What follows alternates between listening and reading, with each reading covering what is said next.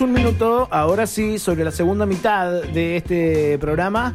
Estás acá en FM, en La Patriada, y seguimos abriendo las puertas del estudio, no solo para ventilarnos, sino para conversar.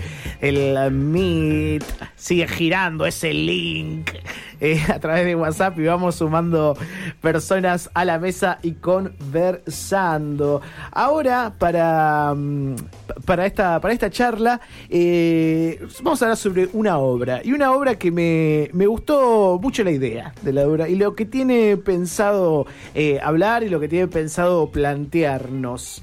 Tenemos del otro lado con nosotros a Leandro Sturla, que es actor él es actor de la obra Los Actores Infelices. ¿Cómo estás, Leandro? Buenas noches, ¿qué tal? ¿Todo bien? ¿Cómo va eso?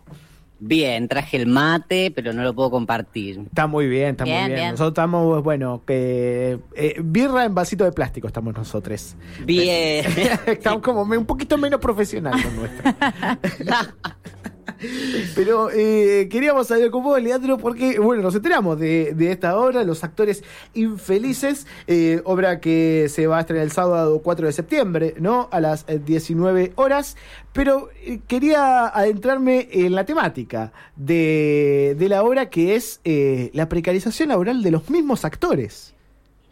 Es cierto, la obra trata sobre eso, sobre el trabajo del actor, sobre lo que busca el actor o lo que buscamos los actores que tiene que ver y se relaciona normalmente con el éxito. Mira. Lo que busca cualquier persona que se desarrolle en cualquier profesión, ¿no es cierto? Quiere ser exitoso. Sí. ¿Y qué es ser exitoso en, en, en, en el caso de que seas actor? Y bueno, ahí está la pregunta y la vamos investigando. Y actuar muchas veces eh, no está visto como una profesión que tiene que ser remunerada. Las cosas en el teatro muchas veces se hacen por amor al arte y muchas veces en el teatro independiente las producciones no tienen rédito económico, sobre todo para los actores. Sí, y pienso, en los, y, pienso en los actores que... Eh, nada, que tiene que hacer capaz teatro por un lado y después se las pasan eh, recorriendo castineras, ¿no? También para poder intentar solventar una cosa con otra, cosa que no creo que igual sea completamente sustentable para todos los actores. No, la claro, la pregunta sería de los actores que, que hay, en, que son tantos, que somos tantos, eh, ¿cuántos viven del teatro? La pregunta es, ¿se puede vivir del teatro? ¿Se puede vivir siendo actor? Y si no, eh, ¿qué, hay que hacer?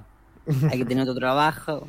Entonces no se puede ser actor, se puede hacer teatro y también se puede tener un trabajo de otra cosa. Lo bueno es que lo que elegimos ser actores, eh, tenemos ganas de dedicarnos a eso. Entonces, si uno quiere eh, dedicarse a eso, estaría bueno que esté el espacio para que eso que hacemos sea una profesión que esté remunerada de manera tal que se pueda vivir. Claro, y además eh, después, eh, comparando también con otras aristas del arte, también está todo lo complementario, lo que tiene que ver con la misma obra de arte. Quiero decir, en este caso sería la función y uno también va al no tener una retribución acorde o al menos a lo que deberíamos tener, eh, tiene que encargarse de la difusión, de que llegue a más gente, porque el ingreso económico depende simplemente del público que te va a ver, ¿no? Es así, me imagino, en, las obras, al menos acá en, el, en la movida porteña. Exacto, y además también pasa que si, si el, el teatro no es redituable para el actor, probablemente tampoco lo sea para el teatro, para la sala teatral. Claro. Y como no es redituable, las salas lo que hacen es poner una obra atrás de la otra y eso complica todo mucho más.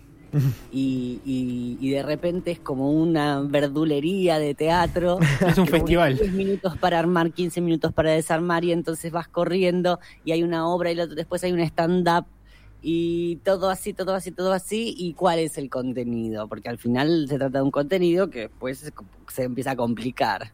Sí, sí, como se, termina conformando además como una cultura del aguante del mismo teatro, ¿no? De la misma obra. Bien. Muchas veces el público es la tía que va a Sí, verte sí. todas las veces, tus amigos que ya los hinchaste y los viste hinchar y los invitaste.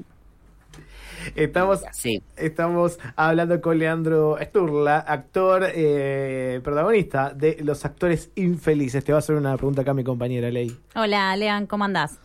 Eh, Hola, ¿qué tal? Bien, todo bien. Eh, Sabes que me gusta mucho eh, el tema que aborda la obra, sobre todo porque me recuerda a mi pasado actoral.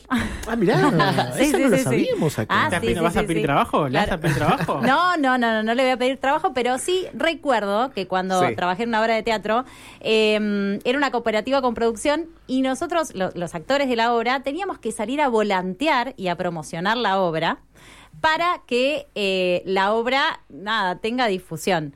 Eh, no sé si eso también se representa o cómo ves vos eh, esa movida, ¿no? Digo, que también forma parte de la precarización actoral. entra todo, entra todo. Hay obras. Por ahí el público, claro, el público que no hace teatro no sabe qué hay atrás de la de, de una obra. Sí. ¿No es cierto? Que hay un montón de gente trabajando y hay distintos tipos de obra. Hay un tipo de obra o hay algunas obras donde tenés que ir, tenés que volantear, tenés que vender entradas. Incluso hay lugares donde te ne- necesitan o te ponen más bien un mínimo de entradas que Sí, vos tenés cual. que lograr vender. Ay, sí, es terrible. Es terrible. ¿eh? Mal. La presión con la que vas laburando, ¿no? Claro. Este, y así vemos a todas las chicas vestidas de la sirenita en el Paseo de la Plaza para tratar de conseguir que vaya mucha gente a su obra y, y están todo el día. Y al final del día tuvieron que salir de su casa, llegar, tomarse un transporte público, tomarse el otro, vivían lejos, comprarse una- un café en el camino, unas medialunas, al mediodía comer, Ay, terrible. y llegar al teatro y gastar cuánto, como no sé cuánto, y van a ganar. Nada. sí. Encima tuvieron que trabajar todo el día y vender entradas, hacer la función, capaz que hacer otra función, porque a veces hay doblete para que vaya más gente y se pueda recaudar más. Y no es negocio. Sí, sí, sí. Y estamos hablando encima todo en medio de una ciudad que eh, se caracteriza por, por, por- por su ámbito teatral, ¿no? Y por su ámbito artístico encima. Buenos Aires es la capital iberoamericana del teatro. Sí, sí, sí. Leandro, Y hay- y Leandro, acá te hago una consulta. teatro no. Sí. Te hago una consulta acá, Lucas, de, de este lado. Eh, teniendo en cuenta una todo esto. consulta. Sí. Señor consulta. Eh, Sí. Teniendo en cuenta todo esto que hablamos, eh, ¿cuánto te, te costó eh, preparar el tu personaje en particular? ¿no? ¿O hay, cuánto de- hay de autobiográfico en lo, en lo que haces? Mirá, eh, 100% autobiográfico. Además, nosotros trabajamos con el director que es Gabriel Gávila ya hace varios años. Y sobre todo eh, cuando empezó la pandemia y se cerró todo y no pudimos trabajar más, empezamos a notar esto que nos pasaba. Tuvimos como el tiempo de decir, bueno, ok, ¿qué vamos a hacer? ¿Cómo vamos a, cómo vamos a hacer? ¿Vamos a volver? ¿Vamos a hacer presencial? ¿Vamos a hacer virtual? Empezamos a adaptarnos. Y cuando empezamos a adaptarnos también empezamos, no solamente por, por el teatro, sino en todos los aspectos de nuestra vida, empezamos a valorar mucho el tiempo y a qué le dedicamos nuestro tiempo. Y muchas veces le dedicábamos tiempo a cosas que no nos redituaban nada. Entonces empezamos a pensar sobre este tema. Él, el, que, el director, que es Gabriel, que él escribió la obra, venía ya pensando sobre este tema y ahí escribió la obra. Y los personajes somos prácticamente nosotros mismos, pueden ser cualquiera, pueden ser cualquiera y puede ser cualquiera que esté en, la misma situación con otra actividad, porque en realidad no se limita al teatro, ¿no? Muchas veces nuestros trabajos no, no representan lo que, lo que nosotros eh, necesitamos o no se valora lo que nosotros nos formamos. Yo estudié teatro desde los seis años. Terminé la secundaria, seguí estudiando teatro. Empecé la facultad de teatro. Me recibí de profesor de teatro. Una, un actor o un bailarín estudia tantos años como un médico o más. Y eso no, no, no se representa en lo que gana haciendo su actividad. Sí, y me parece también, y la importancia que tiene para la misma industria, que es decir, a ver, si hay una industria que se mueve de tal manera, eh, hay un dinero que se mueve, una liquidez que se está moviendo, que se está yendo por alguna cañería que tiene el, el, más grande que lo, lo, nosotros que lo estamos bancando desde abajo, ¿no?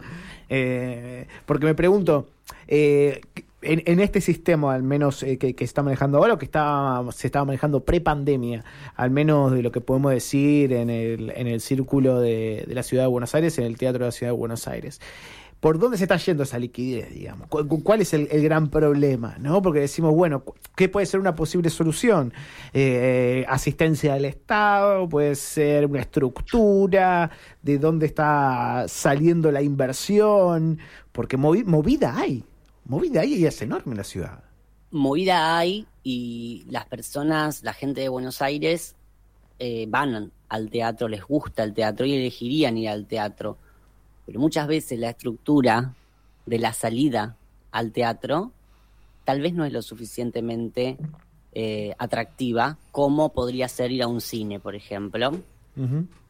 Porque en el cine vos tenés los cines están a veces en unos shoppings y tenés para estacionar y después puedes ir a comer y en el medio tenés los pochoclos y tenés claro. armado una situación alrededor del cine que el empresario que invierte en un cine sabe que eso es así y por eso va a ser redituable. Uh -huh.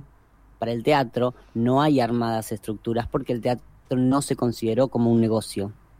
Claro. Hasta que no se considere el teatro como un negocio y un producto real, que es el producto cultural, los teatros no van a ser demasiado viables, salvando algunas excepciones en la calle Corrientes, que está bastante más preparada, pero siempre a unos costos que hace que pase lo que decía ella. Ley. Ley. Ley, que eh, como, como es caro hacerlo para ganar dinero, depende, o sea, no, no tanto los actores, este, pero alguien gana el dinero. En esos casos tiene que ser como, como compulsivo, como una obra atrás de la otra, claro. vender muchas entradas, tratar de conseguir algo. Sí, pienso en estas estructuras nuevas como la de eh, no me acuerdo cómo se llama, si no me equivoco, es microteatro, ¿no? Que es un bar en el cual hay obras, ¿no? Es como hay una estructura de, de, de lugarcito generado, como de, de, no solo de espacio cultural, sino también de espacio de entretenimiento, que también somos eh, eso, los, los, lugares de arte y los lugares de medios. Eso funcionó, eso funcionó. Sí. Y después hay muchas formas de hacerlo. Cuál está bien y cuál, es, cuál no está bien, no lo podría saber. Todas las maneras son viables. Uh -huh. Lo que hay que tener es ganas, alguien tiene que tener ganas de que eso pase. Este, ¿El Estado podría intervenir? Sí, podría intervenir, pero no eh, como así como dando cosas, sino generando esas estructuras, generando esas movidas, polos culturales y cosas que eh, acompañen a esa actividad teatral, ¿no es cierto? De una. Y después hay como casos maravillosos.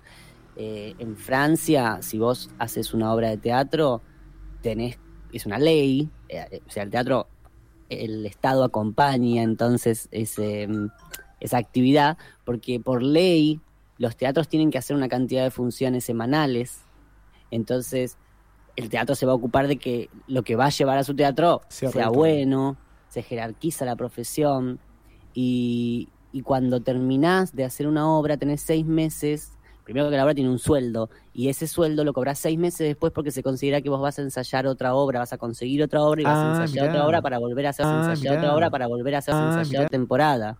Ah, ahí va, ahí va, claro. Se puede vivir así. Claro, claro. claro.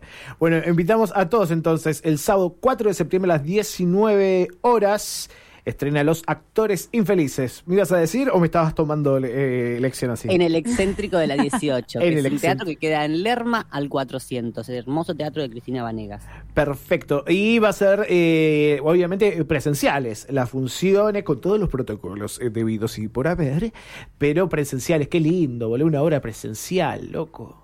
Todo presencial, por fin, todos con barbijo, vacunados, Todo. vacunades todo, todo bien cuidado, todo. pero volviendo. La temperatura la toman los propios actores también. Claro, te pasan la, la temperatura.